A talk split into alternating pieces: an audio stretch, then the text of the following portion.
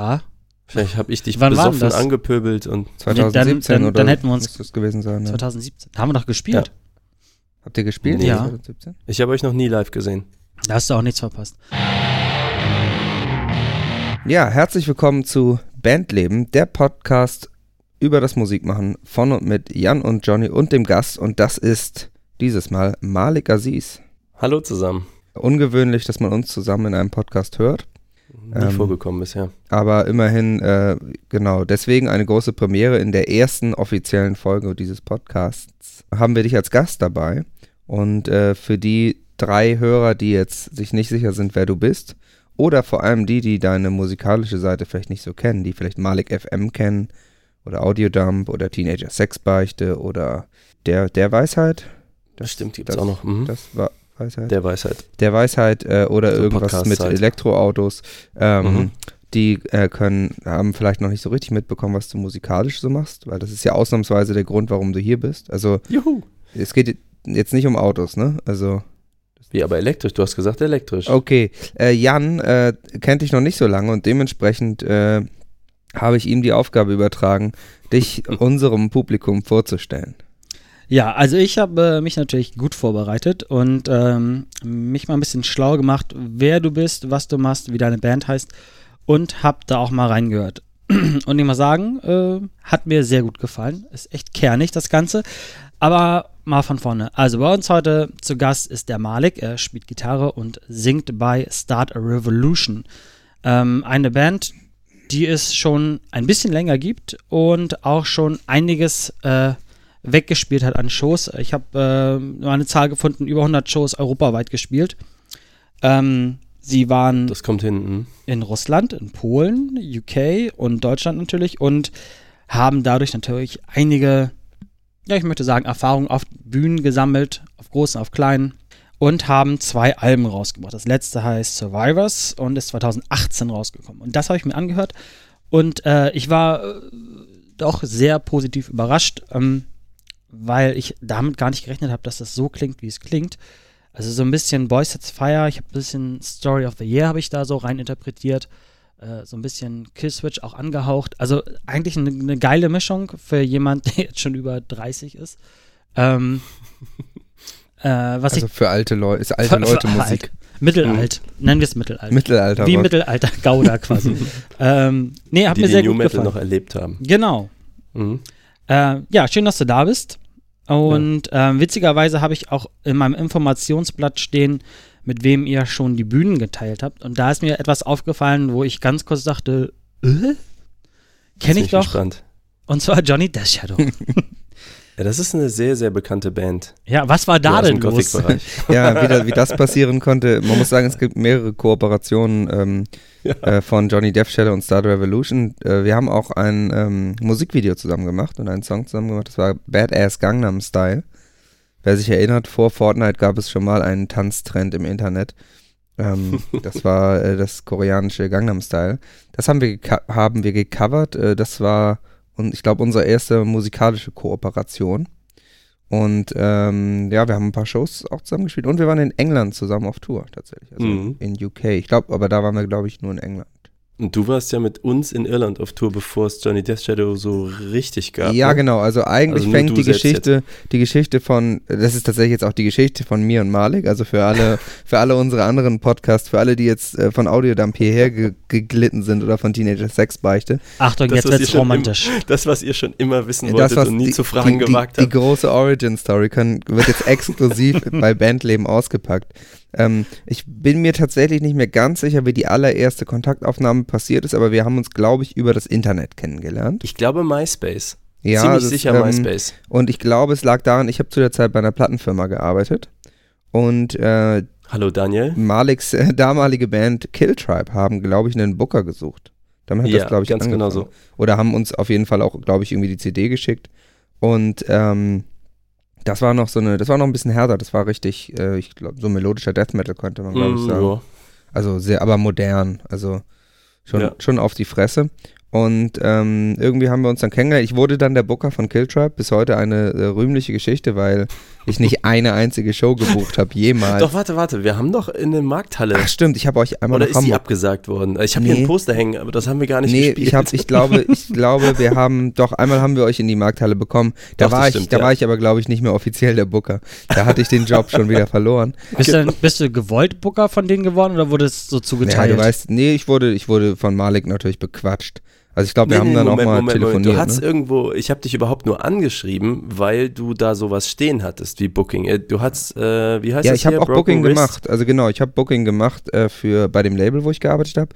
Und äh, ich hatte Broken Wrist Promotion. Da haben wir dann äh, meistens so einmal im Monat, manchmal ein bisschen öfter so, äh, ich sag mal, hauptsächlich lokale Bandabende gemacht mit so Metal-Bands im groben, groben Man Core und Metal. Wir haben auch immer mal Gäste von außen geholt, also auch einige da aus der aus Maliks Ecke, aus NRW tatsächlich. Ja, müssen wir vielleicht nochmal sagen, dass ich hier in Aachen bin und auch die Band in Aachen Mhm. ist und äh, du bist Also ja schon in ein Hamburg Stückchen, und ja. Jan ist, denke ich, auch in Hamburg. Korrekt. Ja. Und äh, deswegen war das jetzt nicht so, als ob wir uns einfach so mal über den Weg gelaufen wären, sondern das war dann tatsächlich Tom von MySpace schuld. Genau, und irgendwie hat es dann so ein bisschen, bisschen gedauert und wir waren irgendwie im Kontakt und haben über dieses Band-Ding geredet und dann äh, sind Killtribe Wir haben uns noch nie ja, persönlich genau, wir gesehen. haben uns nie persönlich gesehen und dann sind Killtribe in Irland auf Tour gegangen oder es war relativ kurz davor. Selbst gebucht. Ähm, irgendwie selbst gebastelt mit, ja, mit der Marcel, von Marcel, also ne? Ja. ein alter Booker-Kumpel, also eigentlich ein Kumpel, der auch Booking mal gemacht hat, der ist umgezogen nach Irland, hat einen Job gewechselt und ist dann in Irland gewesen. Da meinte ich, hör mal, nur weil du nach Irland gezogen bist, musst du ja nicht aufhören zu buchen. Äh, willst du nicht einfach dort für uns mal ein paar Shows buchen? Ich war noch nie in Irland. Und er so, ach so, ja klar. Und dann hat er äh, mit einer Band, die er da kannte, hat er da halt so eine Tour äh, auf die Beine gestellt, Gacy's Threads. Und ähm, dann eine coole Truppe das? gewesen, ja. Fünf Shows oder sowas? ja, sowas in der Art. Das war direkt um, um den ähm, St. Patrick's Day herum. Genau, ja, ja, ja. Da habt ihr doch mehr gesoffen als Das ja Musik gemacht. Kannst du mal erzählen, was du willst. Also ich jetzt nicht. Zwei, drei So. Bier gab es da schon, ne? Also, ähm, nee, aber das war dann tatsächlich so, dass das Ergebnis war, dass ich dann nach Irland geflogen bin und, und irgendwie Killtribe auf ihrer Tour begleitet habe. Ohne eine Richt, also ich hatte eigentlich keine Funktion. Ich habe da Nö, bestimmt auch mal einen Case mitgetragen oder irgendwo. Das halte ich für ein Gerücht. ich habe auch, glaube ich, irgendwo mal Tür gemacht, also so, so wie Einlass. Kasse oder so. Einlass gemacht. Sowas, Security ne? Johnny. Ja, weniger Security, mehr so, gib mir fünf Pfund und dann darfst du rein. ähm, aber ich war eigentlich so, so Mädchen für alles und nichts. Ich habe eher wenig gearbeitet, aber ich bin da so mit rumgelaufen. Und so kam es dann, dass ähm, Malik und ich uns das erste Mal begegnet sind und zwar unter der, wie heißt das Ding, die Nadel da in Dublin. Die Needle. Ja, war das dort? glaub Ich ja. dachte, ähm, ich erinnere mich am ersten Tag an so eine Kneipe, in der wir gewartet haben. Ich dachte, da kamst du dann.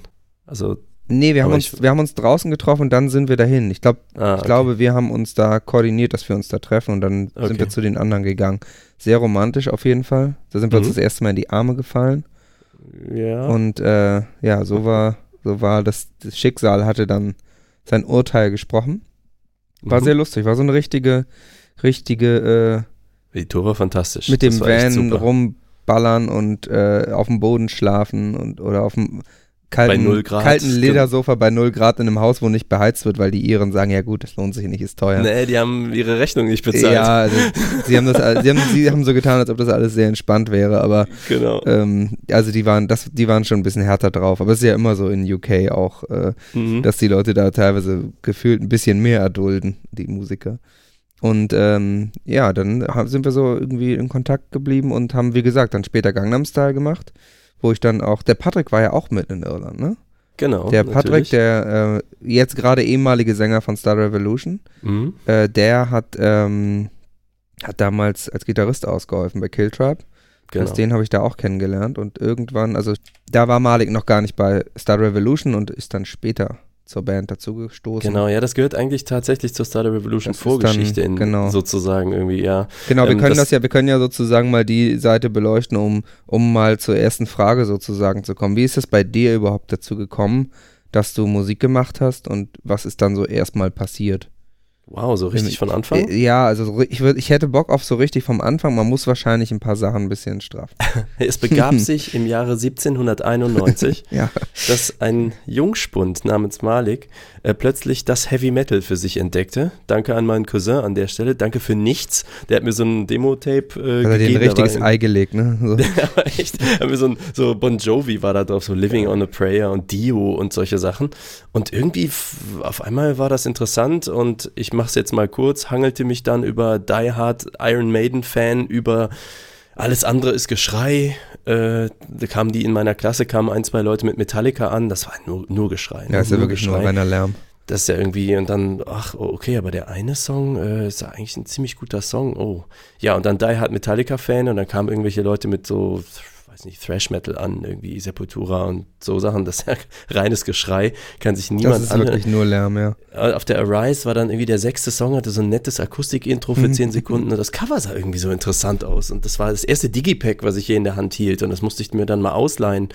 Da schlummerte der Designer in mir schon, also ich bin ja beruflich Designer.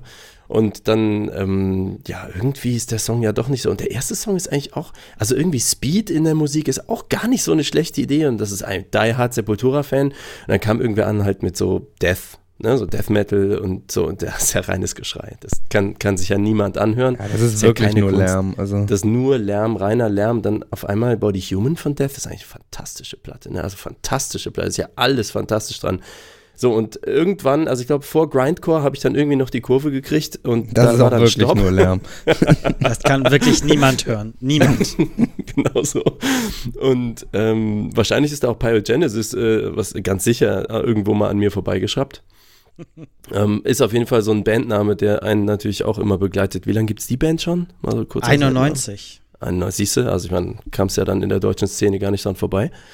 Ähm, ja, okay, und dann äh, kommt natürlich eigentlich schon so ein bisschen vorher, irgendwann kam so der Moment, Freunde hatten so eine Band, ich konnte nix und äh, war so 16 oder irgendwie sowas, wie das bei uns allen wahrscheinlich mal angefangen hat. Und dann ähm, wollte ich, ich weiß gar nicht, warum ich da irgendwie mitmachen wollte. Das waren sowieso die Kumpels, mit denen ich die ganze Zeit abgehangen hab. Und die haben angefangen, so sich für Gitarren spielen und so zu interessieren. Das war es für mich gar nicht so, aber so ein Mikrofon, das war so ein Fisher-Price-Mikrofon, mit dem ich da über irgend so ein einmal zwölf Böckschen gegen zwei vier Zwölfer Gitarren angeschrien habe und so, bis, ich glaube, bis das Blut geschmeckt hast. Also irgendwie, es war, weiß ich auch nicht, schrecklich. Ähm, Slake hieß diese erste Band, die habe ich noch nicht mal mitgegründet. Und so, weiß ich nicht, eine Weile später, immer noch gleiche Leute, gleiche Band, habe ich so gedacht, dieses For Whom the Bell Tolls von Metallica, eins meiner Lieblingslieder damals, habe ich gedacht, wie geht das eigentlich? Und dann saß ich mit Ralf im Proberaum und dann hat er mir den ersten Powerchord gezeigt. Und plötzlich fand ich mich an der Akustikgitarre, der geliehenen Akustikgitarre wieder und habe dann halt einfach immer wieder, eigentlich wollte ich die Songs herstellen. Das ist so wie, ich kann ja auch nicht tanzen, aber wenn ich jetzt irgendwie auf Songs abgehe, so ich sag mal hier Disco oder so, dann wäre das halt auch immer noch eigentlich Luftgitarre spielen und mitsingen. Also eigentlich so tun, so dem Song so nahe kommen, wie man kann, indem man ihn herstellt. Mhm. Und ich glaube, das war so der Motivator. Ich wollte nicht Gitarrist sein oder irgendwie Mädels beeindrucken oder was man bei den Ami-Interviews immer liest. Mädels waren, glaube ich, davon auch nie irgendwie groß beeindruckt. Es war eher so dieses, ich wollte diesen fantastischen Lieblingssong selbst auch irgendwie physikalisch erleben. Ja, der Sache, so. der Sache näher, viel näher kommen, als man Ja. es durch reines Hören kann. Genau. Und dann dank meiner Mutter und so, die mir dann auch, ich glaube, das war so zum 18. hat die mir dann Geld geschenkt für die erste E-Gitarre und so einen kleinen Amp, der steht sogar immer noch hier, so ein Marshall-Ding. Und von da an war halt immer spielen, spielen, spielen, üben, üben, üben. Und dann kam halt die erste Band, die zweite Band, die dritte Band, alles halt sehr prä-Internet. Wir haben halt getan, was wir konnten und ganz, ganz viele Songs nachgespielt, so von der Justice for All, von Metallica, äh, so technischere Sachen. Eigentlich habe ich Gitarre spielen nur durch Songs nachspielen geübt, also gelernt. So, ich hatte nie Unterricht. Und ähm, ja, ich würde auch nicht sagen, dass ich der begnadetste Gitarrist auf der Welt bin, aber ich bin, glaube ich, recht safe, äh, was so Rhythmusgitarre angeht. Und das ist dann halt, ich habe eigentlich die James Hetfield-Aufgabe übernommen, halt singen und Gitarre spielen.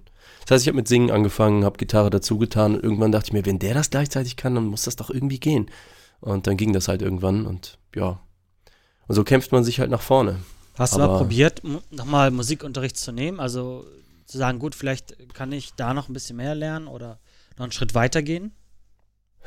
Also, was Gitarre angeht, kann ich mich höchstens an zwei einzelne Gitarrenstunden Jahre auseinander mal so erinnern. Ich habe nie die Energie reingesteckt. Ich merkte so, linke Hand zum Beispiel, so Solo spielen, ist gar nicht, hat mich nicht gereizt. Ich dachte immer so, das müsste man irgendwie können.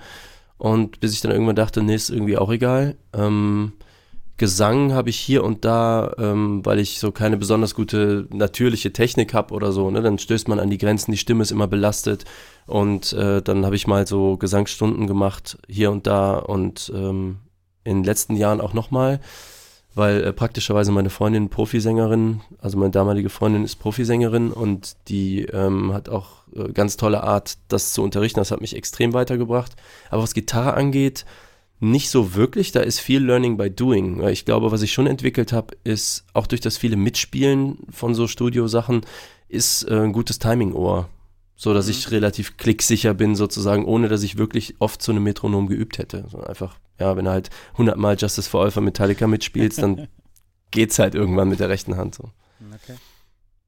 Und äh, wann hast du angefangen zu sagen, okay, jetzt reicht es mir mit dem äh, Zuhause sitzen und ja, die Songs von Metallica nachts spielen zu wollen oder zu spielen. Wann hast du dieses, dieses Gefühl gehabt, oh, ich muss irgendwie jemanden dazu bekommen, vielleicht Schlagzeug oder keine Ahnung, dass, dass du mm, ja, gemerkt hast, es geht, es geht, es soll weitergehen. Das war schon immer. Also wie gesagt, ich kam in diese erste Band, Slake, mhm. das, da haben wir irgendwie im Partykeller von einem Freund das erste Konzert gehabt. Also wirklich also von ich, null angefangen? Von null. Okay. Für mich war eigentlich, ist Musik machen, das geht um das Live-Ding. Mhm. Also ich habe nie äh, jahrelang Bunkerwände angespielt oder wollte Konzeptalben schreiben. Ich war mal in so einer Band sogar, so als Seitenprojekt, die so progressive Mucke gemacht haben. Die waren auch viel älter als ich. Da war ich irgendwie gerade mal 20 und die waren schon 30 und älter und hatten so Berufe und waren Meister von irgendwas und so. Das hat mich total beeindruckt. Aber da äh, habe ich halt nur gesungen. Und die waren, ich weiß nicht, die haben, glaube ich, alle zwei Jahre mal ein Konzert gespielt oder so. Das habe ich gar nicht verstanden. Mhm. Weil für mich also auch die Gitarre, ich bin, wie gesagt, ich bin, ich sehe mich nicht als Gitarristen im Sinne von, ich beherrsche das Instrument Gitarre, sondern das ist ein Werkzeug, um ein Gefühl auszudrücken, genau wie die Stimme eins ist. Und eigentlich geht es darum, auf eine Bühne zu gehen, dieses Gefühl auszudrücken. Und das hatte ich, glaube ich, schon immer. So Rampensau kannst du dazu sagen. Aber ich glaube, so diese Rampensau ist ja eher so eine Außenwirkung. Ne? Also ich meine mehr so die Innenwirkung ist für mich, ist der Vergleich so, Weißt du, du hast so ein Kind, also als Kind, man fährt mit den Eltern zu einem tollen Abenteuerspielplatz und du bist in diesem Auto und du wartest die halbe Stunde, bis du endlich da bist und dann geht die Tür auf und dann gibt's so Klaps auf den Po und jetzt go und dann stürmst du halt auf dieses Ding raus und dann willst ja. du, so, so fühlt sich das für mich an. Mhm. Also darum geht es eigentlich. Ja, darum geht es eigentlich. Ähm, wann, oder anders, ähm, mit Starter Revolution, wann habt ihr da angefangen, die ersten Konzerte zu spielen? Ja, also die Band gibt es ja seit 2005 mit Unterbrechungen, aber ich bin erst dabei seit, Johnny hilf mir, 2011, 2012. Gangnam Style war 2012, ne? Ja, ich glaube auch tatsächlich, dass ja, also kannst du genau dann so, da, also ja. Gangnam Style war relativ früh nachdem die Band wieder entstanden ist. Also es ist genau. so, das war so gewesen. Der Patrick hat äh, Starter Revolution selber alleine gegründet. Das heißt, er hat sich nach, zu Hause hingesetzt und hat die Songs komplett geschrieben. Mit Schlagzeug, Bass, allem. Der ist so ein Typ. Und ähm, hat dann angefangen, da war ich auch dabei, hier in einer lokalen Metal-Disco abends seinen Kumpels selbstgebrannte CDs zu verteilen. Da war ich halt in ganz anderen Bands und auch viel mehr auf diesem Death Metal-Ding. Und das war, sag ich mal, eher so Emo-Mucke würde ich mal grob sagen. Mhm. Damals sagte man eher so Emo. Und ähm, da hatte ich jetzt wenig Bezug zu, aber ich kannte den Patrick so ganz grob und ähm, habe diese CD bekommen und äh, habe die mir halt angehört und war total beeindruckt. So, das ist, ich dachte so, das ist irgendwie nicht so meine Mucke, aber es ist unfassbar gut gemacht. So Songwriting stimmte mhm. einfach irgendwie. Das habe ich irgendwie hat mich das total beeindruckt und zwar so beeindruckt, dass ich dann auch auf dem ersten Konzert war. Das gab es nur deswegen, weil Patrick gemerkt hat, da kommt so viel positives Feedback, jetzt suche ich mir mal ein paar Leute und mache das live. Also es gab die, das Album war, das war schon quasi das erste Album dann? Nee, das waren, ich glaube, drei, vier Songs. Ach so, war erstmal Aber so die Demo. auch auf dem ja. Album drauf sind, wenn ich okay. mich nicht irre. Also das ist schon Unity Hymn, glaube ich, war schon dabei. Ähm, das haben wir jetzt für das Album Survivors nochmal neu aufgenommen. Aber da, da sind schon die Songs, das ist schon so gewesen eigentlich, ne? Nur halt so Demo-Qualität von zu Hause Und Mhm. wir reden ja von ne, 2005. Also was man da so an Computern und so hatte, das war noch nicht vergleichbar mit dem, was die Kids heute äh, mal eben über YouTube schicken. Ja, also deswegen, äh, ne, vom Krieg, also wir hatten ja nichts. Die, äh, also deswegen, das war halt so und dann war ich auch auf dem ersten Konzert und das war auch geil. Das war richtig voll, der Club, so in Aachen so ein kleiner Club, das Nightlife und ähm, da irgendwie hat, kannte man sich eh, die Szene in Aachen, also Aachen ist eine 250.000er Stadt, das heißt, die 500 Metal-Köppe oder 200 Diehards, die kennst du halt natürlich nach einer Weile, ne? Du gehst immer in die gleichen Schuppen. Das war schon irgendwie, spielte man auch mal so Konzerte zusammen. Ich habe hier Poster hängen, wo ich mit meiner damaligen Band Barracuda auch gespielt habe und haben auch Star Revolution gespielt. So, also das heißt, man kannte sich schon irgendwie grob und war mal zusammen raus oder so. Aber mh, das lief eine Weile auch ganz gut und dann haben die Jungs damals das Album rausgebracht, was ein unfassbarer Kampf war. Deswegen heißt das auch The Day We've Been Waiting For, weil ähm, da war mit dem Produzenten, ich weiß nicht, die haben da anderthalb Jahre rumproduziert und das war dann für wenig Geld, aber der Versprechung dafür machen wir es dann richtig und dann dauert es ewig und das haben vielleicht alle von uns auch schon erlebt. Ne, es ist ja dieses, was nichts kostet, ist nichts. Ähm, war sogar ein relativ bekannter Produzent, aber mit dem ging das dann auch deswegen auseinander, weil der dann auf einmal die dicken Jobs bekommen hat. Und dann Mhm. war für Star Revolution keine Zeit mehr und, und so weiter. Und ja, in der Zeit hat Patrick sich äh, irgendwie beruflich, ich glaube, der hat sein Studium geschmissen und eine Ausbildung angefangen, irgendwie so. Und das war ihm alles zu viel, weil er in der Band alles gemacht hat und ähm, hat die dann quasi auf Eis gelegt. Vier Jahre lang. Also das war, also 2008 kam das Album raus und ich glaube tatsächlich kurz danach, also die haben ein paar Shows gespielt und so, aber ich glaube danach war relativ bald irgendwie Also Ende. quasi die Produktionsphase des Albums, quasi die Luft aus der Band schon gesaugt. Ja. Und dann kam nicht mehr viel. Ja, ist ja oft leider so, ne? Das ist, Ja, das ist. Hab ich schon oft genau. gehört. Ja, vor allem, wenn man das so anfasst. So, du hast vor allem einen, der eigentlich sowohl die musikalische Leitung hat, als auch alle Vocals machen muss, alle Gitarren und dafür jedes Mal weit fahren zu einem Studio von Aachen ins Mhm. Ja, und der, Ruhrgebiet. der, Also, da kann ja auch nichts ohne ihn passieren, ne? Also, genau, da kann nichts ohne ihn Das passieren. ist dann schon echt eine Mammutaufgabe auch. Ja. Und dann wurden irgendwie die Drums aufgenommen und dann stellte sich nachher raus, die waren nicht so clicktight und das hat man damals auch nicht mal eben in Software mal kurz so irgendwie schön gemacht. Und dann spielt man das jetzt nochmal ein oder nicht. Und das zieht sich über Monate und Monate und immer rennst du Leuten hinterher und so. Und das ist, also das hat ihn, glaube ich, genau, da war der Dampf aus dem Kessel. Und dann war es irgendwie so, ähm, jetzt kommt so ungefähr meine Zeit, also ich habe das irgendwie mitverfolgt, hatte dann Kill Tribe und so. Und Kill Tribe ist ähm, dann aus tausenderlei Gründen auseinandergegangen. Und ich war so ohne Band und auch ziemlich frustriert, so sozial frustriert, weil ich hatte extrem viel Arbeit reingesteckt und ähm, nachher ist es irgendwie so verpufft und die Leute sind in alle Winde. Ja, ist dann auf einmal nichts mehr von über, ne? Wenn du so eine Band Genau. machst und es, äh, dich kümmerst und tust und hier und da Touren spielst und so und dann auf einmal gibt's das nicht mehr und es ist halt durch. Ja, es, es ist vor allem in dem Fall war es auch noch so, also man muss sich vorstellen, so eine Band machen ist halt wie eine Firma haben. Ich weiß nicht, für die, die hier zuhören, das sind ja nicht alles nur Musikerinnen und Musiker, sondern auch, ich sag mal, normale Menschen. Und äh, eine Band ist halt wie eine Firma haben. Und ich habe halt acht Stunden am Tag, sage ich mal, gearbeitet und in der Nacht acht Stunden Bandkram gemacht. Und so, also irgendwie so, das war wirklich, ähm, dass ich da immer bis nachts um drei, nachts um vier saß und irgendwelche Videos geschnitten habe und Logos gebaut und Zeug und Kram. Und dann ist das auch sozial halt äh, bisschen schmutzig alles auseinandergegangen, sehr, sehr frustrierend. So Freundeskreise haben sich getrennt und ne, da hing sehr viel dran. Und dann äh, stehst du da halt mit nix irgendwie. Also haben ein paar nette Touren gespielt, tolle Leute kennengelernt, aber danach ist irgendwie halt vorbei. Und dann habe ich echt gedacht, boah, ich verkaufe mir eine Gitarre. Und in dem Moment kam eigentlich Patrick um die Ecke und der saß genau hier, wo ich jetzt gerade sitze, mit mir vor meinem Schreibtisch und war so, du, ich habe äh, für Star Revolution, jetzt so, man muss sich nochmal vergegenwärtigen, da war vier Jahre Funkstille, ne? Die Band gab es faktisch nicht mehr. Ja, ja. Ich glaube, der Gitarrist war inzwischen nach Brasilien verzogen oder so. Also tatsächlich. Und ähm, da meinte er, jetzt habe ich eine Booking-Anfrage bekommen von irgendeinem Ort hier in der Eifel, wo wir mal gespielt haben. Und ich habe mir gedacht, ach, eigentlich, ne, der hatte sich irgendwie konsolidiert so, der Job lief, alles war irgendwie wieder cool. Und dann hat er gedacht, oh, ich könnte eigentlich die Jungs wieder zusammenrufen. so. Und das Problem war aber eben, äh, ne, irgend, der eine war in Brasilien, der andere hatte gerade ein anderes Projekt. Ähm, der dritte war Jens, der Bassist, der ist auch jetzt immer noch dabei, der war, ist das einzige Gründungsmitglied. Ähm, der hatte auch Zeit und Bock. Und gleichzeitig ähm, hatte sich Patrick auch gedacht, was cooler wäre, wäre, wenn er nicht mehr Gitarren und Gesang komplett macht, sondern sich nur noch auf Singen fokussiert. Mhm. Bei der alten Besetzung war es nämlich so, es gab zwei Gitarristen, Patrick und den anderen, David. Und ähm, nach einer Weile ist David schon ausgestiegen, so gegen Ende des Projekts. Ich glaube, wegen dieser Brasilien hat die Frau kennengelernt, ich weiß nicht. Und dann hat Patrick beide Gitarren übernommen, hat sich also gemischt, überlegt, die Solo, die Rhythmusdinger und Vocals so. Und ich weiß selber auch, wie viel das Aufwand das ist. Also es ist halt noch mehr Belastung auf der Bühne. Du kannst dich auch nicht bewegen und so. Stehst immer vor diesem Mikrofonständer und so.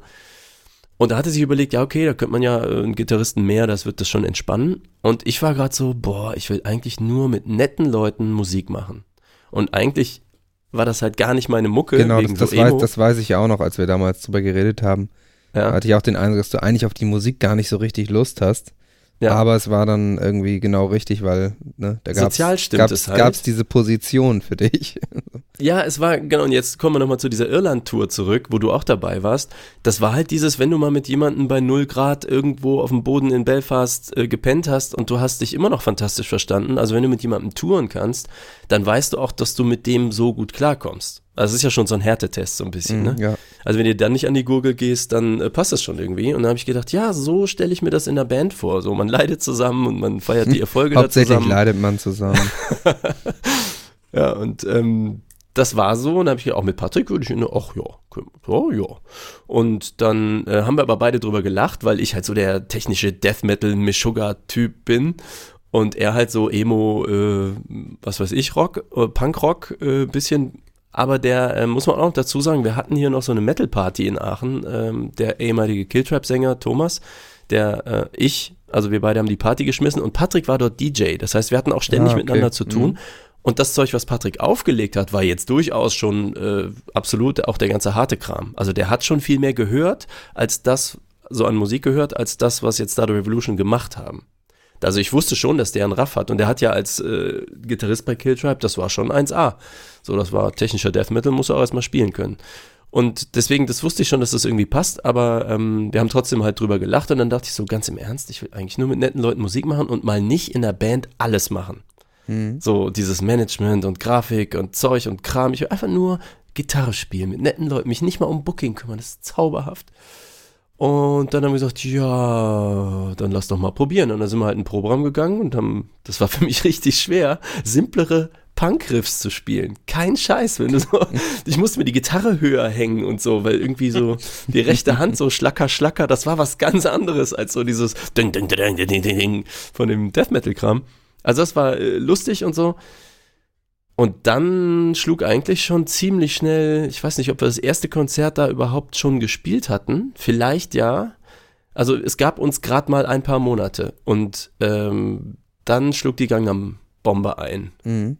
Wollen wir die Story aufmachen? Ihr habt ja Naja, eine also ich glaube, ich glaube, du warst äh, wegen dem Tumblr-Symposium in Hamburg. So. Ja, das ist genau. Und äh, wir saßen bei mir auf dem Bett, Mhm. wie so, also so in unseren Pyjamas, haben uns die Nägel gemacht und Mhm. Hatten diese, hatten, hatten diese komischen Peanuts, diese Plastik-Peanuts in den Haaren. In rosa, haben weiß ich über, noch. haben über Jungs geredet und gelacht. Mhm. Und ähm, dann sind wir irgendwie, wahrscheinlich in einer Mädchenzeitschrift, die wir gelesen haben, auf, Mhm. auf, also irgendwie waren wir schon so auf Gangnam Style gekommen und das war irgendwie geil. Also es war jetzt nicht so, Ich hatte das den, mitgebracht. Genau, Äh, oder du hattest es mir gezeigt. Wir waren dem Trend jetzt nicht so krass weit voraus, also es kam so langsam. Na, doch, doch, wir waren dem Ja, doch, voraus. stimmt, in dem Moment waren wir noch. Ja, da, Ja, da genau. war noch Zeit. Äh, ich kann äh, kurz der eine Satz, weil ich, ähm, ich habe nämlich mit dem Kumpel, mit dem ich die Webseite für Stardew Revolution damals programmiert habe, während wir das getan haben, lief auf einem zweiten Monitor, äh, liefen aus Korea die StarCraft Games. Also irgendein. StarCraft-Wettbewerb. Und zwischen den Games kam Gangnam Style und ich bin aus allen Wolken gefallen, dachte, Alter, was ist das denn? Sagt er, ja, hier, habe ich gestern schon gesehen, habe ich mir direkt die Datei besorgt und das habe ich mir auf dem USB-Stick mit nach Hause genommen und wahrscheinlich an dich und an Patrick und an all Mhm. die Verrückten habe ich das nämlich geschickt und wir waren ab da völlig auf Gangnam Style und kurz danach bin ich dich besuchen gefahren. Genau, und dann sind wir irgendwie auf die Idee, also erstmal sind wir auf die Idee gekommen, dass man den, ähm, sich die Lyrics mal rausschreiben müsste. Und zwar laut, sch- also so nicht lautschriftlich, sondern einfach so, so wie man es spricht sozusagen. Und dann ja, haben wir uns ja wirklich koreanisch ist, für die, die es nicht wissen. Genau, es ist koreanisch und dann, dann haben wir uns wirklich minutiös hingesetzt. Ich glaube, jeder Ja. erstmal so eine Version gemacht quasi. Das Ding gehört, dann immer so Wort für Wort nochmal abgeglichen. Das ist so, ja, ist mehr so n- n- Dayu Nama, so, also so, Dayu, ja, so, so, so, so, Dayu. ja, und, aber nee, ist glaube ich eher Tassa, nicht Tasse und also wir haben das wirklich en Detail dann so ausgeschrieben, wie wir es ausspre- wie wir finden, wie es ausgesprochen wird und hatten dann am Ende eine Textdatei, die die auch mehrere Versionen dann noch revidiert, revi also äh, mehrere Versionen noch erhalten wurde, hat. ja. Ja. Genau. Und 300 Seiten lang. Nee, also es war Nee. einfach halt der komplette Song. So Gangnam Style. Ist jetzt ja nicht so unfassbar viel, aber es hat schon Fleisch. Und ähm, dann sind wir irgendwie, glaube ich, drauf gekommen, ja gut, jetzt haben wir uns die, die Arbeit schon gemacht, jetzt müssen wir den eigentlich auch aufnehmen. Also da könnte ich man war- den eigentlich auch covern. Na, ich habe da noch nicht dran gedacht. Ich war, ich weiß, Hm. ich war bei dir, glaube ich, nur so zwei Tage oder so und bin zurückgefahren. Ja, genau, das war nicht so lang, ja. Aber wir konnten den schon mitrappen. Also genau, das, das, war so ja eigentlich, waren wir. das war ja eigentlich so die erste Idee, dass wir das genau, jetzt, den Song wir, fühlen. Ne, wenn wir, wieder. wenn wir diese, genau, dass, dass wir dem Song näher kommen, indem wir einmal rausfinden, wie, weil, wenn man den einfach nur auf Koreanisch hört, den direkt mitzurappen, ist natürlich viel schwieriger. Also haben wir uns mit jedem Wort auseinandergesetzt und dann ging das. Das heißt, wir konnten den Song beide. Wahrscheinlich, wahrscheinlich, wenn der Beat losgeht, kann, kann, kann ich den auch heute noch zum Großteil. ja. Ähm, Was viel wichtiger ist, äh, konntet ihr den Tanz auch? Ja, ja, da kommen wir ja noch zumindest, zu. äh, Das, genau, das kommt noch, bis, bis dahin ging es uns ja nur darum, den mitzurappen. Genau. Und als, da, da wo unsere Liebe zum koreanischen Hip-Hop endlich äh, geboren war. Und Genau. ja, ich weiß auch nicht mehr exakt, wie wir drauf gekommen sind, aber ja, ich, ich, kann- ich kann dir sagen. Ja. Also, weil dann fuhr ich nämlich nach Hause und in dem Moment, wo ich zu Hause war, äh, Patrick rief mich irgendwie an und ich so, Moment, Moment, hast du mal drei Minuten? Also am Telefon, ne? Und Ja. er so, ja klar. Und dann lege ich so den äh, Hörer hin, sag ich mal, und äh, mach YouTube an und rap halt den Song einmal komplett mit. Und er schrie am Telefon vor Lachen. Ich so, Alter, wieso kannst du Koreanisch? Was ist da los? Dann habe ich ihm halt die Story erzählt. Ja, ich war bei Johnny und es ist immer, wenn ich bei Johnny war, dann passieren solche Dinge. Und dann auf jeden Fall, er so, was, was, was, wie geil ist das denn? Und so, da muss man was draus machen. Das kam von ihm. ja, ich kam stimmt, das kam von Patrick. Ja. Und ich so, wie, was draus machen? Also, weil unsere Band halt, also, hä, wie covern oder was? Weil das machte halt so für mich gar keinen Sinn. Wir Ja, waren so weit weg davon. Weg, ja. Ja, genau. Und dann er so, ja, ja, ich habe da so eine Idee. Da hatte er so die Vision, lass mal ins Studio setzen, weil er hat in der Zeit in dem Studio gearbeitet. Und dann haben wir uns da an einem Wochenende irgendwie zwei Tage reingesetzt. Und dann war auch schon dieser, äh, unser C-Part, ne, dieser chorale C-Part, den wir so Ja, angebaut genau. Das hatten wir auch schon am ersten Abend alles fertig. Und dann fehlte uns aber Schlagzeug. Und das war jetzt also so, nur Patrick und ich. Und du wusstest, ich weiß gar nicht, ob du wusstest, dass wir da dran bauen irgendwie. Ja, wir haben es dir dann auch gesagt, weil Ja. du musstest dann eine Sounddatei schicken. für Genau, weil ich habe dann ja, also ich habe dann einen Vers gemacht und Genau. äh, oder halt den halben Vers oder so und dann noch äh, für den Chorus, also ich habe dann auch Spuren aufgenommen bei mir im Probenraum. Ganz Mhm. billo, aber Patrick Ja, hat ja irgendwie hinbekommen. auch nur Das irgendwie, war ne? völliger Schmutz. Ja. Ich habe das, glaube ich, mit dem SM58 aufgenommen, übers Mischpult direkt in den Rechner rein. Niemand hat mir, also ich hatte keinen Produzenten oder irgendwen, der mir Niemand geholfen konnte hat. dich aufhalten. Dafür war das, dafür, niemand konnte mich aufhalten. Dafür war es erstaunlich gut und hat, hat es sozusagen geschafft mit, mit irgendwelcher Technomagie, die Patrick da noch angewendet hat, äh, auf diese Genau. Aufnahme. Und äh, was wir dann gemacht haben, wir saßen halt da und dachten, ja, okay, wir brauchen aber, damit das knallt, halt irgendwie gutes Schlagzeug und jemanden, der es produziert. Das konnten wir Mhm. selber nicht. Und dann fiel mir halt äh, der nächste Idiot ein, der alles mitmacht, das ist Beray Habib. Der wird Äh, äh, hoffentlich in Zukunft auch in diesem Podcast noch äh, auftauchen. Ah ja, natürlich. Ja, Wie du sagst, der macht, der macht jeden Scheiß mit. Also von daher. Reicht für uns, meinst du? Genau, der Schlagzeuger und Produzent ist und äh, Ruhrgebietler. Und äh, ich liebe ihn herzlich, aber das würde ich ihm nie sagen. Nee, Er ist nämlich so. Türke, ich meine, Ja. und ab da weißt du selber. Aber für Also- einen Türken ist er ganz okay. Meinst du? Er riecht wohl streng. Ist in Ordnung. Meine ja, Meinung. gut, da kann man ja nichts machen. Gut, also jedenfalls, äh, uns verbindet ein tiefgehender Rassismus. Wir haben auf jeden Fall äh, direkt Beray angerufen und das war schon noch so früh, dass Beray Gangnam Style noch nie gehört hatte. Hm. Deswegen weiß ich das auch noch. Und dann meinte ich immer, Beray, hier, kennst du Gangnam Style? Wir haben da was. Er so, Gangnam Style nie gehört. Ich so, pass auf, ich schicke den Link, ich rufe dich in fünf Minuten nochmal an.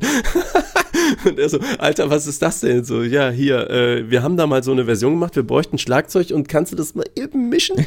Und er so, ähm, äh, ja, Moment, gib mir zehn Minuten. Nee, ganz so war es nicht. Aber ich glaube, am nächsten Tag hat er uns Dateien geschickt, dann haben wir uns da wieder hingesetzt. Das war halt direkt alles perfekt. So, Ja. Vera hat genau gefühlt, so muss es ballern, hat das da eingespielt, eingekloppt und das war direkt geil. Und dann gab es einen Song.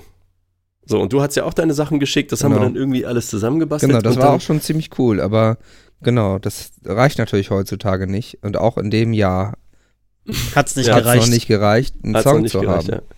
Genau, und dann habe ich äh, nämlich gedacht, ja, also wir können das jetzt auf das damals relativ neue Facebook stellen, ne? war MySpace schon weg, da war schon Facebook, aber das hat ja auch keinen Audioplayer oder hat es ja bis heute nicht. Genau, Ne? Es gab, gab da nichts und dann habe ich so gedacht, ja, dann werden das 100 Leute downloaden Wir haben aber schon viel Feedback aus, den, aus dem Freundeskreis bekommen, so nach dem Motto, okay, das Original Gangnam Style, das kannten die Leute dann schon langsam. Genau, der das Hype, ich irgendwie ist, der, kacke. Haupt- der Hype ging dann so lang, langsam los, ja. Genau, äh, also das finde ich irgendwie kacke, aber eure Version voll geil. Oder die Leute, die den echten Song gut fanden, fanden auch unsere Version geil. Ja. Dachte ich irgendwie, also irgendwie, das eigentlich Coole an dem Gangnam Style ist natürlich auch das Video.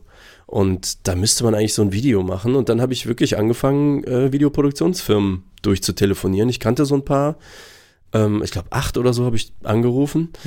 Und ganz am Ende äh, geht wieder der Kreis zum Johnny, ne? Da landete ich bei dem letzten, der mir einfiel, bei Simon. Und Simon war da dein alter Mitbewohner. Das war, glaube ich, wenn, ich glaube, dass der, war der nicht sogar zu der Zeit noch mein Mitbewohner? Nee, nee, nee. Das Ach, war nee, das war, da schon habe ich schon in äh, später. gewohnt, ja. Ja. Stimmt. Ich habe ja. nebenbei mal äh, YouTube aufgemacht und sehe, dass ihr echt 208.000 Views habt. Das ist ja Wahnsinn. Ja, das hat ganz gut funktioniert. Ähm, Vor sechs Jahren habt ihr das gemacht. Ah ja. Hm. Ja. genau, also ich glaube, wir hatten die 200.000 haben wir geknackt und diese 8.000 sind jetzt so das, was in den Genau, wir, also wir sind für den. Gangnam Style Hype sind wir dann verhältnismäßig spät gelandet mit Ja, dem Video, ja, aber spät. dafür hat sozusagen noch gereicht. Ich glaube tatsächlich, wenn wir zwei Wochen vorher da gewesen wären, dann wären es zwei Millionen gewesen. Also es ist ja, äh, genau. eine das Zeit lang auch, war, also- war, war Gangnam Style so unfassbar riesig, aber wir mussten ja auch noch, auch noch irgendwie ein Video machen. Das durfte jetzt ja auch nicht hingeklatscht sein, so die Nee, das Band Video spielt ging- oder so, ne? Weil das, das Video ist ging ja, ja, sogar schnell. Äh, weißt du noch? Wir Ja. haben dann. Ah, das Ach, ist eigentlich was ja. für Bandleben auch, ne? Stimmt, das, die eigentlich spannende Story dabei ist, genau, das Video machen, das hat ja letztendlich zwei Tage, zwei Drehtage hatten wir, glaube ich, ne? ja, ich glaube schon. Hm. Also war, war ich auch vielleicht. lustig, aber der spannende Teil ist tatsächlich, ähm, warum wir Ja, es nicht schnell veröffentlichen konnten. Genau, also wir haben während des Videodrehs auch über Beray ähm, einen Menschen aus der Musikindustrie, den Django, kennengelernt.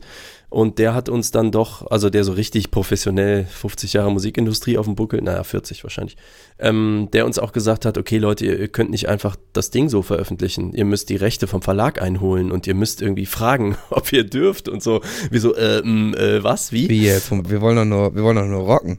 Aber ist doch, ja, genau, ist doch nur ein Cover. Also tut doch keinem. Wir, wir wollen auch kein Geld dafür, wir wollen das umsonst runterladen lassen. Und dann hat er gesagt, ja, okay, geil, Dann- dann dann, macht ihr dann doppelt nicht. alles falsch. das heißt, niemand kriegt Geld, also ihr klaut, ihr habt nicht gefragt, niemand kriegt Geld. Und es ist wäre okay, wenn man es halt verkauft und eben den gerechten Anteil dann sozusagen an Sai, also äh, oder an den Verlag, ne, Sony ATV war das Ich glaube schon. ähm, ja. Ja, weitergibt. Ähm, und da haben wir halt, ich glaube, das waren so die ersten Steps, äh, Musikindustrie zu lernen, so ein bisschen. Und das war halt, wir hatten das Video fertig, ähm, muss ich aber schon sagen, das war schon geil, weil äh, Ja. ich habe gedacht, Simon kommt mit seiner tollen Red-Kamera und äh, Yannick war auch noch dabei, sein Genau, Kompagnon, ja. runtergefahren. Äh, wir stellen uns hier in eine nette Lagerhalle und spielen den Song. Und Mhm. er so, nee, nee, nee, nee, nee. Wenn wir das machen, dann machen wir das richtig. Du, ihr braucht Tänzerinnen, wir brauchen geile Locations, Locations, Locations. Das muss so und so, die Beleuchtung muss stimmen, wir besorgen die fette Kamera. Ich so, was, was, was Ah, die Jungs was? haben da auch richtig viel klar gemacht. Also das war wirklich. Alter, ja, die haben, Irre. also das Geilste war doch schon mal der Dreh, also ja, wir haben jetzt einen Drehort. Ja, wo ist das denn? Ja, hier äh, der älteste SM-Club Deutschlands von Kalle Schwensen, genannt Negerkalle. Mhm, genau. Und ich bei so, ihm was, im, im, im? Sadomaso-Keller Im Sa- echt haben wir dann die ersten, ich glaube, die ersten Szenen tatsächlich gedreht. Hier in ne? Hamburg oder was? Nee, zuerst war es im, äh, im, im Parkhaus. Ach, wir sind, genau, erstmal haben wir wild in einem Parkhaus gedreht. Genau, weil im Die Originalvideo ist auch ein Bandszenen Parkhaus drin. quasi, genau. Ja. Und, dann, Und die haben das oder- super gemacht, weil die haben sich halt das Originalvideo minutiös vorgenommen und haben halt wirklich so mit Timeline neben Timeline genau überlegt, weil wir ja die Badass-Version von Gangnam Style gemacht haben, wie können wir sozusagen die düstere Variante davon machen. Mhm. Und ähm, das ähm, wurde dann eben auch so geplant. Also dann die Aufzugsszene musste ersetzt werden durch eine äquivalente Szene. Die war bei uns halt so, in dem SM-Studio gab es so eine Klapptür und dann sah das halt so ähnlich aus. Es war halt, ähm, ne, es gibt diese bekannte Szene, wo dieser Typ mit dem Cowboy-Hut im Aufzug ähm, irgendwie was rappt und der Sai liegt zwischen seinen Beinen Genau, und singt da irgendwie. ja. Also, und das haben wir halt dann ersetzt äh, durch was anderes und ähnliche Sachen. Johnny lag zwischen deinen Beinen. Nee, Nee, aber es gab ich, ein paar schöne Folterszenen und so. Also es war ja, schon- genau. Ich hänge da auch kopfüber an irgendwelchen Dingen. Wir hatten Dominas da. Wir haben auch also es- ein, ein Dance-Battle, ein Dance-Off. Okay, und spätestens jetzt gehen alle Zuhörer auf YouTube und wollen das sehen. Ja, wir haben es Genau. in die, es kommt in die Show Notes auf jeden Fall. Also ihr Genau, ich habe es dir schon geschickt hier. schon Mhm. gesehen, ja. Äh, übrigens gibt es da auch die Untertitel, sowohl für deutschsprachige als auch für englischsprachige. Also wenn ihr die Lautschrift sehen wollt, die wir da aufgeschrieben haben, dass man direkt mitsingen kann, die kann man sich einblenden auf YouTube. Die Arbeit haben wir uns auch noch gemacht. Ja, okay, und dann hatten wir halt dieses Video fertig und dachten so, geil, geil, geil, raus damit. Und dann kam von Sony keine Antwort, ob wir das machen dürfen. Mhm. Weil wir nicht wollten, dass wir das natürlich ne, veröffentlichen und dann verklagt werden, irgendwie ungeil. Aber Und das Gangnam ist auch so Style- doof, weil wenn du einem, wir hatten ja in diesem Moment schon gefragt. Und das Ja. ist ja, es gibt ja immer so ein bisschen eine Sache. Was machen, dann auf die Finger kriegen und sagen, dann klären wir das jetzt oder, oder uiuiui, dann nehmen wir es runter, ist eine Sache. Wenn du aber schon gefragt hast, dann kannst du es Sie, nicht einfach da raus, bist. dann Ja, kannst du es nicht genau. einfach raushauen und behaupten, dass du nicht wusstest, dass du fragen Ja. musst. Das heißt, wir hatten uns in etwas, wahrscheinlich hätten wir es einfach veröffentlichen müssen, Ja, dann, dann zwei Wochen später Ärger kriegen, es dann offline nehmen nie Ärger kriegen, glaube ich. oder, wahrscheinlich nie Ärger kriegen oder es Ja. halt kurz offline nehmen und dann wieder online gehen oder irgendwie so. Aber ähm, wir hatten tatsächlich im Prinzip den Fehler gemacht, gleich zu fragen. Ja, und äh, Ja, wir haben natürlich auf den Rat gehört und ja. äh, man muss auch sagen, also ist ja auch erstmal- korrekt. Wir wollten es korrekt machen. Genau, wir wollten es korrekt machen, weil natürlich wir auch den Rat bekommen haben und weil auch dieser Django war auch der direkte Weg zu Sony ATV. Der kannte Genau. halt die ganzen Bosse und Ja. so. Und deswegen, der hat das dann auch in relativ kurzer Zeit klar gemacht. Ähm, aber es waren trotzdem halt Wochen. Das irgendwie, Krasse ist halt, dass, dass tatsächlich irgendwie Sony in Korea Ja sagen muss. Das freigeben mussten, genau, also, ja. dass es eben Wahrscheinlich- nicht reicht, den Vertreter in Deutschland zu fragen und der hat dann die, die Befugnis und die Mhm. Rechte, sondern es in dem Fall wirklich wohl so war, dass in Korea jemand dann einen Zettel unterschreiben muss, sozusagen. Wahrscheinlich war denen das scheißegal, weil das Ding Millionen wert war. Ja, es ist, äh, ich vermute, dass einfach diese Wege dann lange sind, Ja. ne? Also, Ja, bis also sich mein- jemand kümmert. Hat mich Heavy total Metal gewundert. Version, was soll das denn? äh, erst mal gucken, so verstehe ich nicht. Ja, was mich natürlich total gewundert hat, ist, dass bei dem zufällig weltweit größten viralen Hit, den es jemals gegeben hat, ob da vielleicht noch zwei, drei andere Leute gleichzeitig angefragt haben und die ein bisschen busy waren. Möglich. Also, ne, möglich. Also, ja, und jedenfalls äh, war es dann so, ich erinnere mich noch, dass wir ein paar Tage vor Weihnachten hatten wir das Ding, das hat der Django auch eingestielt, dass wir dann Vertrieb kriegen, Digitalvertrieb. Da war iTunes dann schon so der heiße Scheiß, ne, so Mhm. MP3s kaufen und so. Wir hatten nie was Physisches, aber ähm, das hatten wir ein paar Tage vor Weihnachten dann im iTunes Store. Und äh, das hat sich auch äh, tausende Male verkauft. Also da kam tatsächlich sogar was Geld bei rum. Ja, da ist erstaunlich. Da kann man dann doch mit Musik auf einmal ein bisschen Geld verdienen. Ja, damals noch. Da war kein Streaming, ne? Ja, da, okay, stimmt, Genau. ja. Deswegen, das waren nur MP3-Verkäufe und dann, wenn du einen Euro pro Verkauf hast. Und das war dann weltweit natürlich. Ähm, und wir waren Wir sicherlich die in, geilste in, Metal-Version. in Mo Mongolien, glaube ich, in die Charts geschafft. Ne? Die Top Mongolei? 20. In der Mongolei waren wir, glaube ich, in den Top 20 einen Nein. Tag lang oder so. Nein. weil, weil da wohl auch relativ wenig Downloads ähm, für, für die iTunes Top Alle 20 drei reichen. Leute haben, also haben uns da angeklickt. gab es wohl sieben Leute, die geklickt haben und dann, dann war, war das Dankeschön dafür. Das sind wahrscheinlich bestimmt die Typen von The Who. wahrscheinlich. Habt ihr die, habt ihr die hier, diese Motorradtypen aus der Mongolei? Ja, ja, habt ihr das das Video mal gesehen? ja. Wahrscheinlich hat einer von denen hat geklickt. Ja, ja, das Also war auf jeden Fall ein, ein Adventure im Music Business. genau. Und äh, jetzt müssen wir sozusagen mal in die, ähm, weil uns ja auch die Zeit wegläuft, mal in die, Hm. in die, äh, wir sind jetzt ja schon recht nah an der, an der Jetztzeit.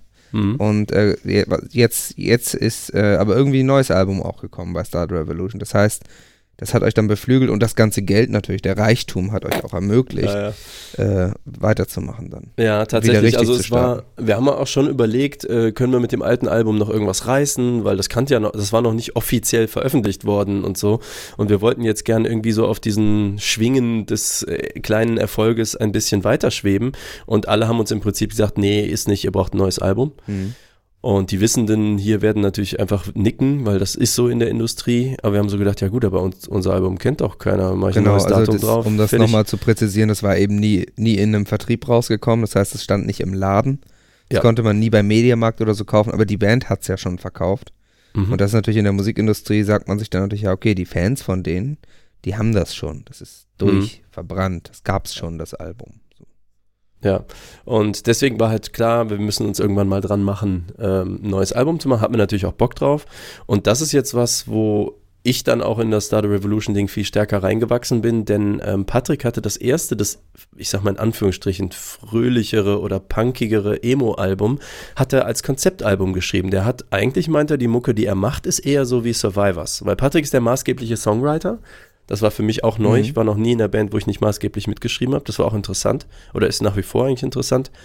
Ähm, und er hat halt gesagt, eigentlich schreibt er so, wie die Survivors ist. Aber er hatte sich damals vorgenommen, komm, wir machen mal was in Dur oder so. Oder wir machen mal Ah, irgendwie, okay, ich ja. will pop, catchige Pop-Refrains Das machen sollte gar können. nicht so hart sein. Also es, äh, Nee, das war einfach genau so geplant. Er wollte das so machen. Und das finde ich auch wieder so krass erstaunlich.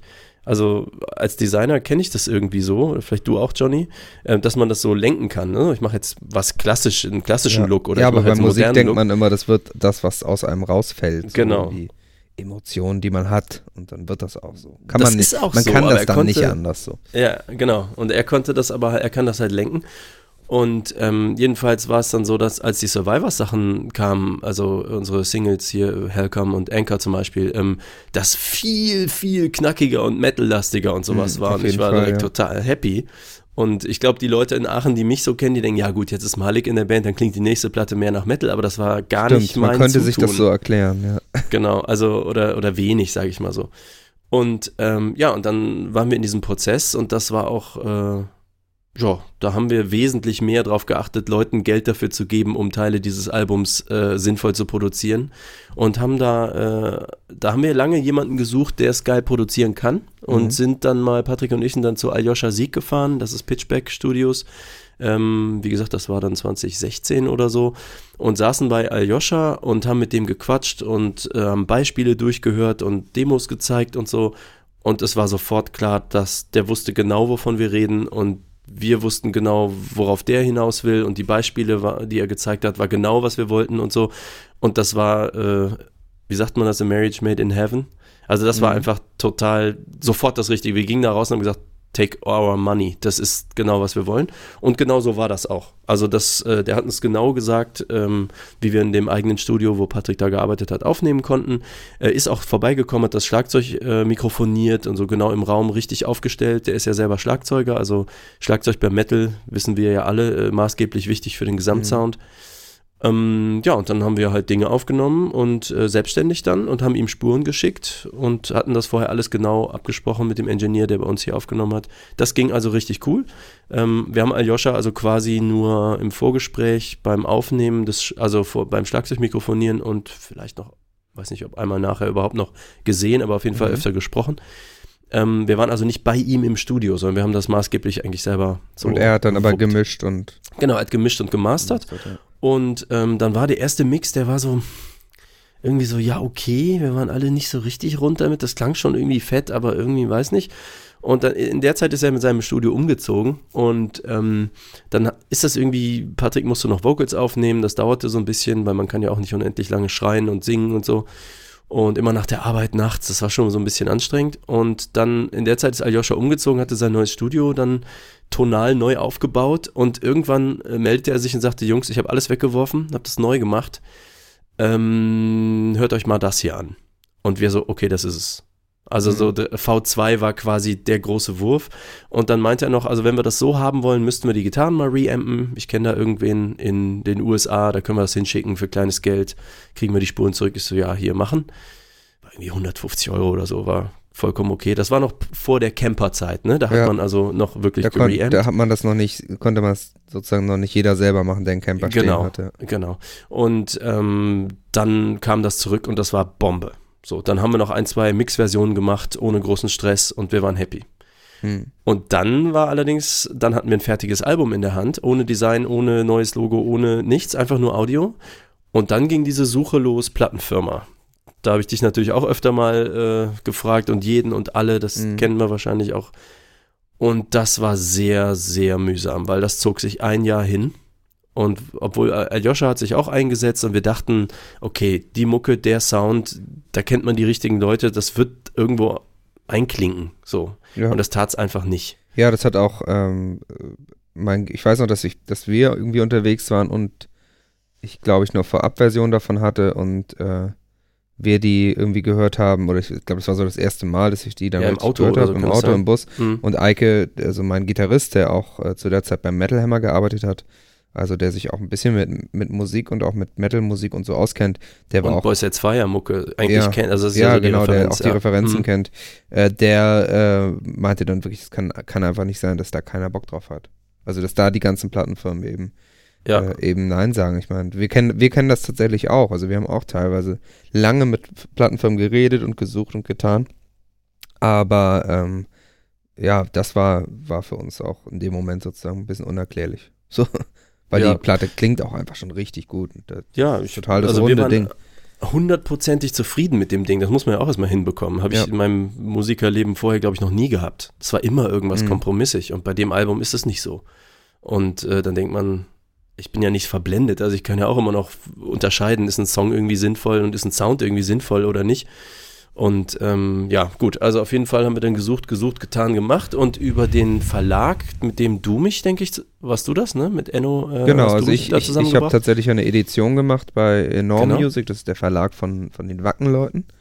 Und äh, habe da sozusagen Star Revolution raufgesigned auf den Verlag. Also Genau. die quasi Ah. vermittelt, muss man, kann man so. Also du kriegst Geld, wenn wir ich krieg da Geld, ich spielen. krieg da Finderlohn, wenn ihr, wenn ihr denen Genau. Geld einbringt, genau. Und der Enno, das ist derjenige, der das da maßgeblich leitet, der kam irgendwann und meinte, ich kenne hier so einen Kerl, der ist noch nicht groß vernetzt, der ist jung, aber der hat Bock, der trefft euch doch mal, redet mal miteinander. Das ist dieser Robin, nach dem Jan eben im Vorgespräch gefragt hat.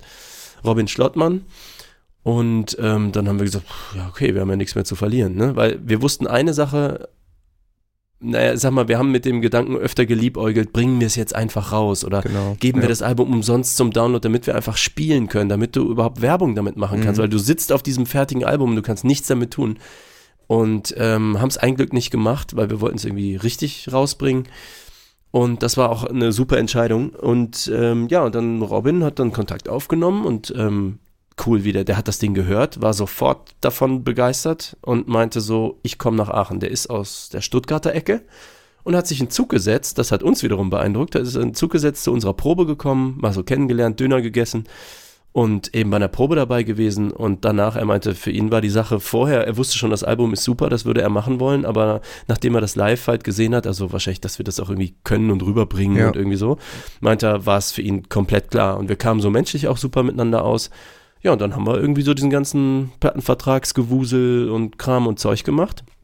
Und für ihn, er hat parallel eigentlich, das war sein erster großer Release, hat also so mit Geldinvestitionen in vierstelliger Höhe und so und hat da äh, parallel halt äh, sich auch immer um Vertrieb noch bemüht. Das ist jetzt Rough Trade geworden, aber Mhm. das war ein langer Weg, bis das Stimmt, das, ging das war und auch so. nochmal so ein, so ein Ja, genau. Also das heißt, wir wollten das gerne zusammen machen, aber es war noch kein Vertrieb da und für uns machte der Plattenvertrag mit ihm keinen Sinn, solange er keinen Vertrieb hatte. Ähm, also eine Plattenfirma ohne Vertrieb ist halt äh, ein lahmer Vogel. Dann kannst, ne, dann kriegst du die Platte ja trotzdem in keinen Laden rein. Ja, ja, klar.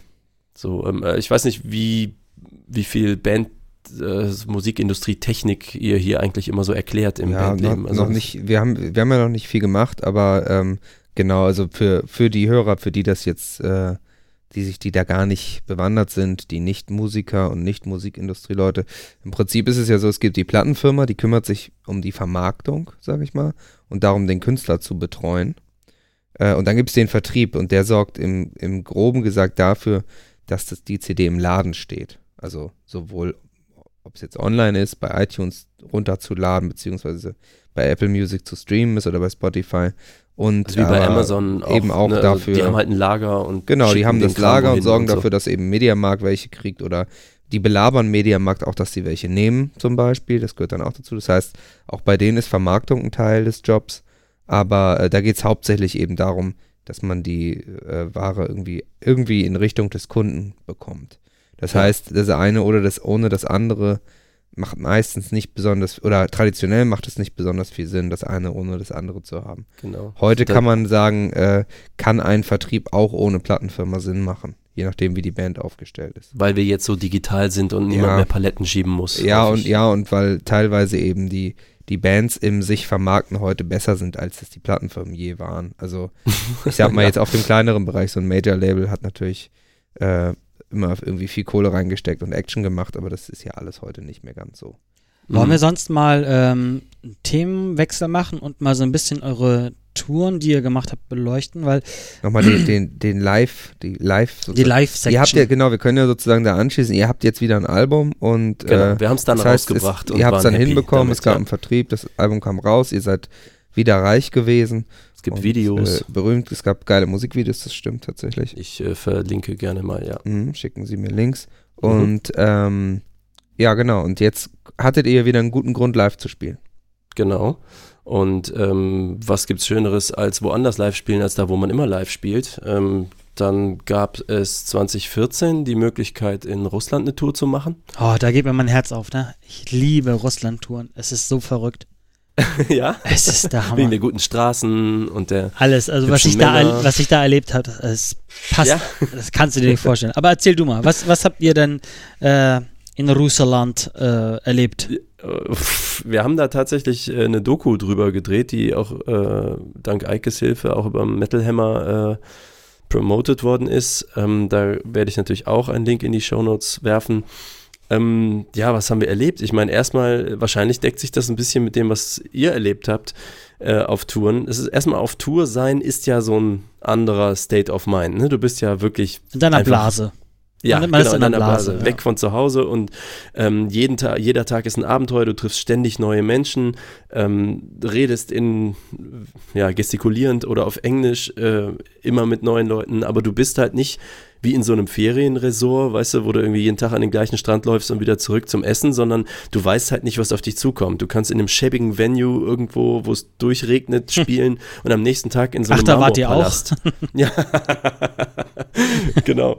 Und ähm, die erste Tour, die wir gemacht haben, war deswegen auch so interessant, äh, weil wir die mit der Transip gemacht haben, also sprich mhm. mit dem Zug. Wir sind nach St. Petersburg geflogen, einfach eigentlich nur, weil wir St. Petersburg sehen wollten, weil ich gedacht habe, okay, wenn ich schon nach Russland fliege, dann will ich auch die geilen Städte Städte sehen.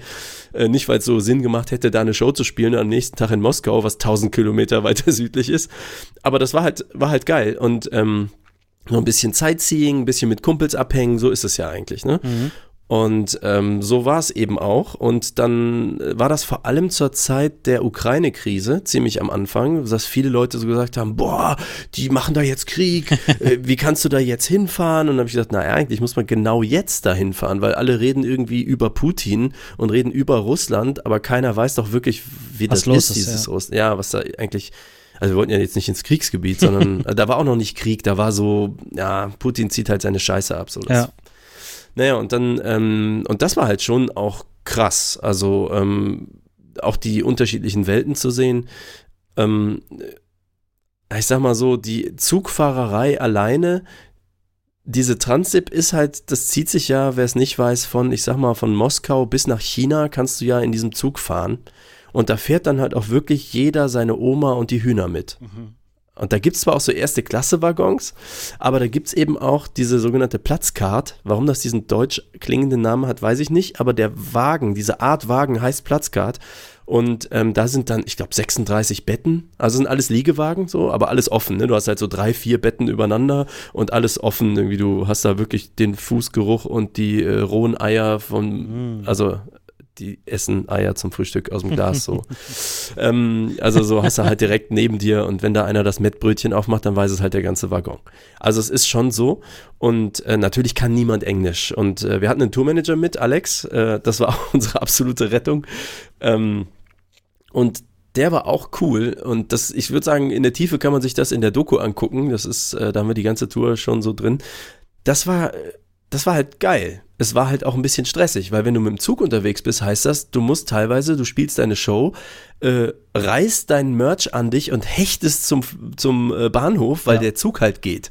Ja, das haben wir genau, genauso machen wir es auch immer. Ähm, wir fliegen auch immer nach St. Petersburg und nehmen dann auch den besagten Zug und fahren dann quasi mit so einem Night Train genau, ähm, ja. von St. Petersburg runter nach Moskau und da ist es wirklich einfach nur alle Sachen zusammen äh, zusammenkerchen und los ab ins Taxi und da irgendwie zur Bahnstation, dass man da diesen letzten ja. Zug noch irgendwie kriegt. Und ja, allein das ist doch schon geil, oder? Also das macht mir super viel Spaß. genau, also, äh, das, das ist irgendwie geil, aber es hat halt auch dieses, ich sag mal, das andere Extrem ist, du bist halt nach sieben Shows äh, halb, einer ist krank, einer ja, ist ja. Äh, heiser, ähm, du hast äh, einen Völlig Tag nicht duschen können, weil du ja nichts zum, du da gibt's ja nichts. Und dann bist du irgendwo in Westsibirien in einem witzigerweise moskitoverseuchten Keller, klebrigen Disco-Hinterraum musst du am Boden pennen, weil du auch vier Stunden hast, bis du wieder zum Zug kannst und woanders kannst du nirgendwo hin und draußen ist Schnee. Also das ist schon auch, sage ich mal, äh, Die Kehrseite. anstrengend. Ja, genau. Das ist die Kehrseite. Also genau, es ist so, man möchte nicht immer so leben, aber als Abenteuer ist es geil. so. Ja, eben. Und das, äh, ich weiß nicht, wir haben da, glaube ich, ich weiß nicht, 5000 Kilometer gemacht oder so. Also das war schon auf jeden Fall mega geil und spannend. Eigentlich, du scheinst das ja ähnlich erlebt zu haben dann. Genau, also was ich in Russland ähm, oder allgemein in den Oststaaten da super in Erinnerung habe, ist einfach, dass die Leute da so, so ganz anders auf dich zugehen und ähm, allein die Kunst, dass du da halt auf der Bühne stehst, schon so hart abfeiern und ähm, ja, das ja anders wertschätzen als jetzt das deutsche Publikum irgendwie. Also die sind, die sind da teilweise, zum Beispiel in St. Petersburg beim letzten Mal, da gibt es äh, das Rockcafé. Kennst du das? Hm, nee, wir waren in Rockstar Ulitka, Ca- hieß das Ding. Rockstar Café oder so. Ähm, das ist da direkt im Zentrum und da, da geht man halt so hin als Band. Mhm. Ne? Also das, Ach so, da, ja. das ist so der Hotspot. Ähm, dann kommen wir da rein und äh, der Barkeeper hat uns auch gleich wieder erkannt vom letzten Mal. äh, und er sagt, ja, hier Jungs, äh, hier hat jemand was abgegeben und so. Da haben die es halt irgendwie rausbekommen, dass wir da hingehen.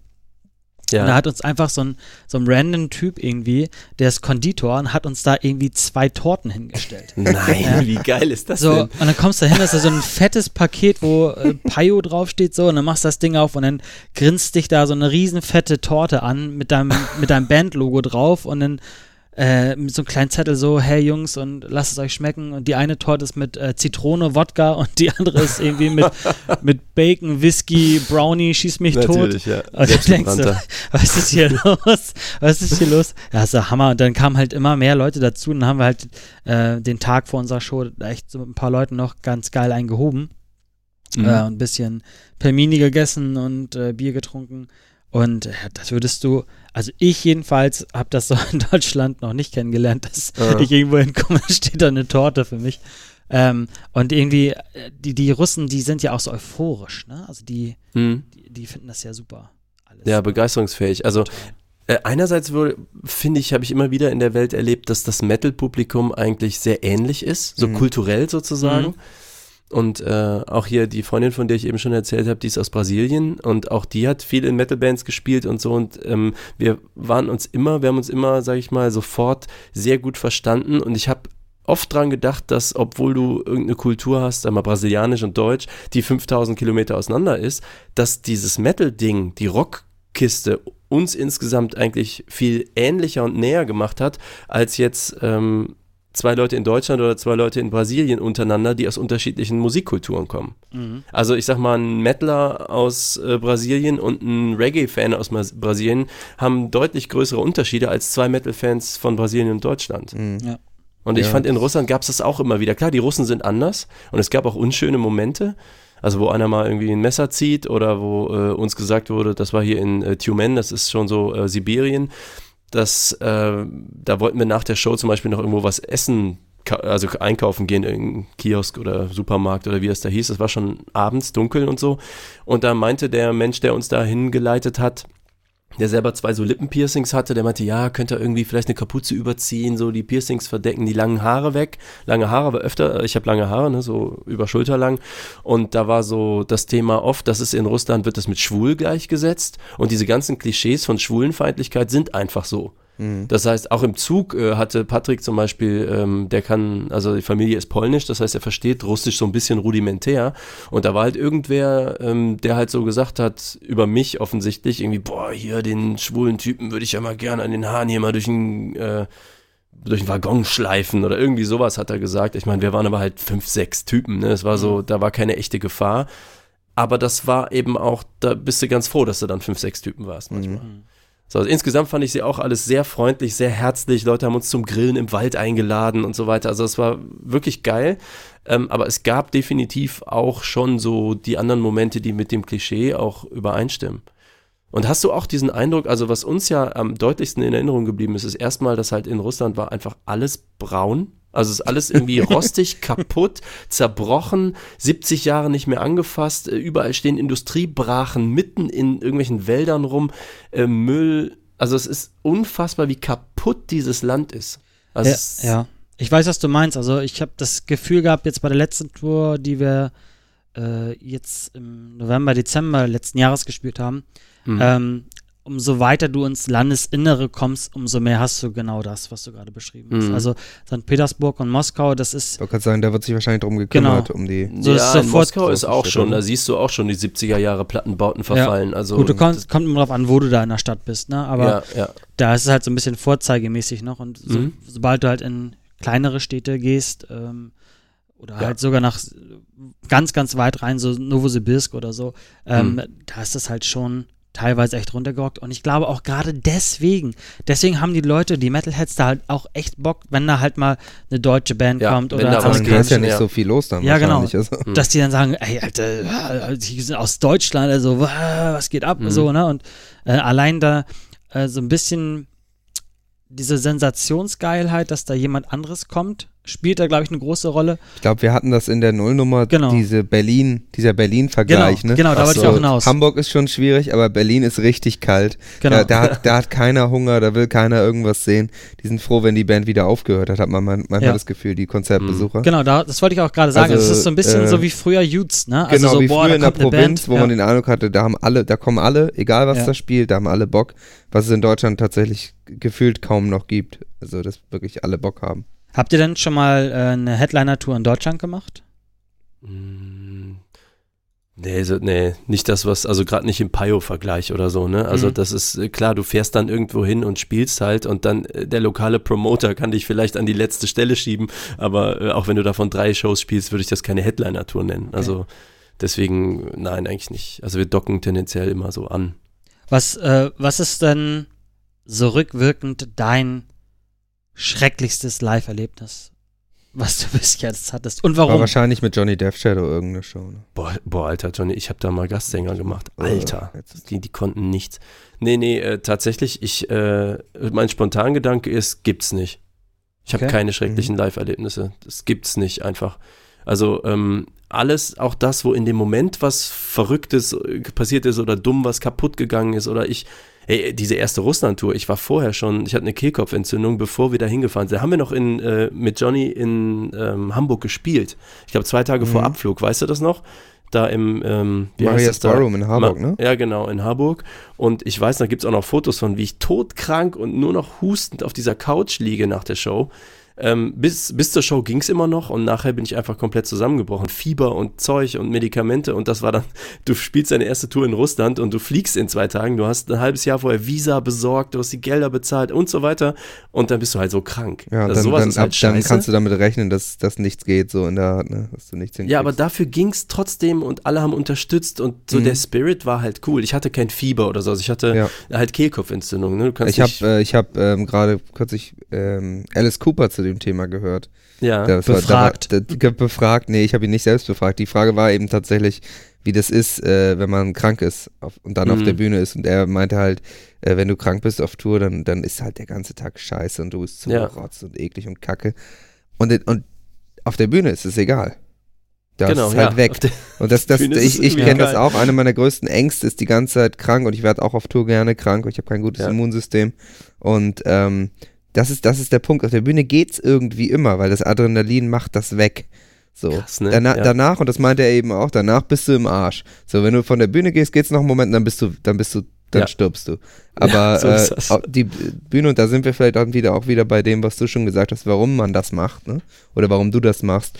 Äh, Mhm. auf der Bühne das Gefühl, das ist halt, das ist halt special. Boah, da muss ich mal ganz kurz einhaken. Und zwar, ähm, wir haben uns vorhin ja über die Metal Days nochmal unterhalten im Vorgespräch. Und da war das auch so. Da, ey, da habe ich mir beim Abwaschen ist mir ein Glas kaputt gesplittert. Mhm. Und ähm, ich habe gerade diese Schwammbewegung gemacht, diese, diesen Dreher. Ah, und mhm. habe mir quasi Hat den quasi Finger, reingedreht in ja das genau, Glas. das Glas an den Finger gedreht und dann auch auf der rechten Hand. Johnny, zeig das mal kurz. Siehst du das da? Ja, also ich, es ist eine richtig schöne, Schön, das ist schön ein tief. schönes L ist da drin in dem Und Finger. das war, das war am Mittwoch und am Freitag haben wir die Metal Days gespielt. So, und äh, ich bin ja Schlagzeuger, Du brauchst Rechtshänder. beide Hände. Ah. So, und dann hast du da halt einfach äh, mit mehreren Stichen genäht und fetten Verband und so. Und äh, unser Gitarrist, der Gisbat, ähm, der kommt aus England und dem habe ich das erzählt. Ich sage, ich kann, ich kann nicht spielen, das ist äh, wahnsinnige Schmerzen. Und, und er dann nur so ganz cool so, I have some painkillers for you and, and you know take these pills and have a good drink and then everything will be fine. Don't worry. Habe ich auch gemacht und ging auch. War zwar, ja. sieht auf Fotos auch scheiße aus, so einen Riesenverband um Finger hast, aber passte. Ja, auf der äh, 2014er Tour, von der ich gerade gesprochen habe, das, äh, sieht man das auch in der, äh, auf dem, im Tourbericht, da hatte Patrick das Übliche, ne? Dritte Show sind alle heiser, weil du redest mit Leuten bis nachts um vier und keiner hält halt sich die Klappe also das ist die so, schlaue ja. Idee, einfach die, wenn man singen muss, einfach die Schnauze ja. halten auf Tour. Genau, äh, Tee trinken, Schnauze halten, keiner. schlafen ja. gehen. Ja, aber macht niemand. Also vor allem nicht die erste Russland-Tour, hallo, mhm. wir waren jung. Also auf jeden Fall war so, äh, Patrick war halt wirklich, also so, dass er kaum noch reden konnte und das war halt eine Show in, äh, jetzt habe ich den Namen vergessen, äh, russische Stadt hier einsetzen und ähm, wir so, boah, wir sagen das ab. Und das war so, da gibt's, das sieht man auch in der, wie wir im Backstage sitzen und uns überlegen, ob wir die Gesänge auf die anderen Leute verteilen und mal eben schnell so die Texte lernen mhm. und so mhm. wirklich so eine Stunde vor der Show. Und dann ähm, hat unser Tourmanager einen befreundeten Opernsänger angerufen und meinte, hör mal hier, ich habe hier ein paar deutsche Jungs und das ist halt so und so und die müssen gleich spielen. Und er meinte, Opernsänger, ja, also halt zwei Wochen die Klappe halten und äh, schweigen. Und er sagt, wenn das nicht geht, drei Wodka. okay, die Antwort hätte man sich natürlich auch in Russland, hätte man die erwarten Logisch, können. ja klar. Gut, also und dann Patrick, der auch nicht trinkt, ähm, hat das dann gemacht, so drei Pintchen mhm. Wodka getrunken und das war die beste Show von der Tour. Ja, das ist natürlich, schaltet das Gehirn auch so ein bisschen aus und irgendwie tötet ja auch Bakterien, ist also desinfizierend, ja. perfekt. Also ich habe da Videos von so, das ist auch wirklich nicht scheiße, wenn du wenn du hörst, wie er vorher halt klingt. Mhm. Das war ja gut. Ja, aber, ähm, Adrenalin ähm, macht ganz viel, das ist einfach. Ja und Wodka scheinbar auch. Ich glaube, ja, der Wodka, ich glaube, der Wodka nimmt dann die Hemmung, der nimmt dann eher die Angst, ja, die Angst und dann traut man sich auf die Bühne und das zu machen und dann dann ist geht der Körper in Autopiloten. Wobei, was ich schon sagen muss, was Jan eben meinte, so, also ich glaube, dieses mit den Painkillern oder Alkohol oder so, wenn das dann dein Dauerzustand ist, weil du 400 Shows im Jahr spielst, dann geht das natürlich auch extrem da, dann, nach dann, hinten. Dann los, hast du ein ne? Problem, ja. Ja, das geht halt nicht. Und deswegen äh, landet man dann bei der zweiten Russland-Tour sind wir mit Phoenix Ashes äh, getourt, äh, befreundete Band aus Holland. War auch fantastische Tour, beste Leute, bis heute eng befreundet. Und äh, da haben wir von denen eigentlich auch gelernt, so Warmsingen-Übungen machen mhm. und so. Und das machen wir bis heute bei jeder Probe. Und das hilft schon enorm. Das hilft einfach. Du, du lernst dann nachher Taktiken oder Techniken, den Stress, gerade für die Sänger, eigentlich geht es vor allem um die Sänger, den Stress für den, für die Vocal Cords, wie heißt das hier? Ähm, Stimmbänder. Stimmbänder zu reduzieren. Mhm. Ne? Und das haben wir doch mit euch in UK auch gemacht, oder? Ja, genau, so. wir machen auch. Ja. Also, wenn es, ich sag mal, ich gebe zu, manchmal sind wir faul und wir vergessen es und sind dumm. Mhm. Aber ähm, merkt man ich, aber, ich, oder? Ich kann, Dann ja, nachher. man merkt es schon. Also ich kann aber auch, inzwischen kann ich ganz gut Tee trinken und nicht so viel rumbrüllen. Und äh, warm machen ist tatsächlich für Sänger, also muss sein, eigentlich. Wichtig. Wie ist denn, wie ist denn das bei ähm, Payo? ja, genau Flo, so. Flo hat das nicht nötig. Nee, also es ist schon so, dass ähm, bei uns ja alle singen, bis auf meine Wenigkeit, weil ich einfach das, wie auch im Vorgespräch schon gesagt habe. Du hast doch jetzt ein Headset. Ja, stimmt. Also. Dann äh, Tommy Lee hat das da auch so mit so einem Ding gemacht. Genau, mit so einem geilen Bügelmikro. nee, also ich äh, singe nicht. Ähm, nee, aber die anderen äh, singen sich schon warm, ähm, trinken sich warm mit Wodka. Ähm, nee, aber es kommt ja auch immer drauf an, wann bist du in der Venue, ist alles aufgebaut, funktioniert alles, hast du überhaupt noch Zeit dafür, äh, das so zu machen. Also jetzt gerade bei euch, bei Johnny Dash Shadow ist es ja so, ihr müsst ja auch noch viel Schminky-Schminky machen. Ja. Äh, wir haben ja auch unsere Bühnenoutfits an. Ähm, das frisst halt schon irgendwie dann doch schon Zeit und man ist da so manchmal ja auch so ein bisschen äh, im Zeitdruck und da wird das dann auch ganz gerne mal vergessen. Hm. Aber eigentlich sollte man es machen. Das ja. ist, schon, ist schon eine Lektion, die wir aus dieser Folge ziehen können, die wir gelernt haben von Malik. Ähm, wir kommen dann auch ans Ende langsam. Malik, du hast eigentlich schon beantwortet, warum du das machst. Hm. Weil du da live stehen willst und, äh, und das spüren willst. Die Musik mhm. spüren willst in ihrem tiefsten Kern. Ähm, hast du noch was, was du, äh, was du unseren Hörern mitgeben möchtest? Dringend. Ja, wenn euch ein gewisser Jonathan Schneider aus Hamburg wegen Business-Sachen äh, approached, rennt so schnell ihr könnt. Ähm, Nee, also tatsächlich, ähm, ich würde gern mehr spielen und ähm, eins könnte ich noch sagen, ähm, wenn ihr den Kram hört und ihr seid zufällig Sänger und ihr seid aus NRW und ihr denkt, boah, das kann ich aber auch, dann wäre das ganz gut, wenn ihr euch mal bei uns meldet, denn der Patrick ist gerade aus familiären Gründen abgemeldet für eine ganze Weile. Wir spielen gerade mit Ersatzsängern, also wir spielen weiter und ähm, das passt auch schon, aber es ist natürlich was anderes, ob du eine vollständige Band hast oder eben so ein bisschen auf Pause gestellt bist. Und ich hätte gerne Bock auf weniger Pause. Deswegen äh, Tourangebote und Sängerangebote bitte an uns. Genau, und wenn man äh, äh, euch, genau, die Links kommen auch in die Shownotes, aber ansonsten ist es startrevolution.de und deine Podcast-Sachen findet man unter malik.fm, wenn ich mich Nee, nicht irre, äh, Malik oder? FM ist nur einer der Podcasts, also bei aber, Malik achso, du bündelst die nicht auf der Malik FM-Seite. Nee, genau. Ach so. Ich äh, werfe, weil mein Nachname so schwer zu äh, malik-aziz.de. Okay.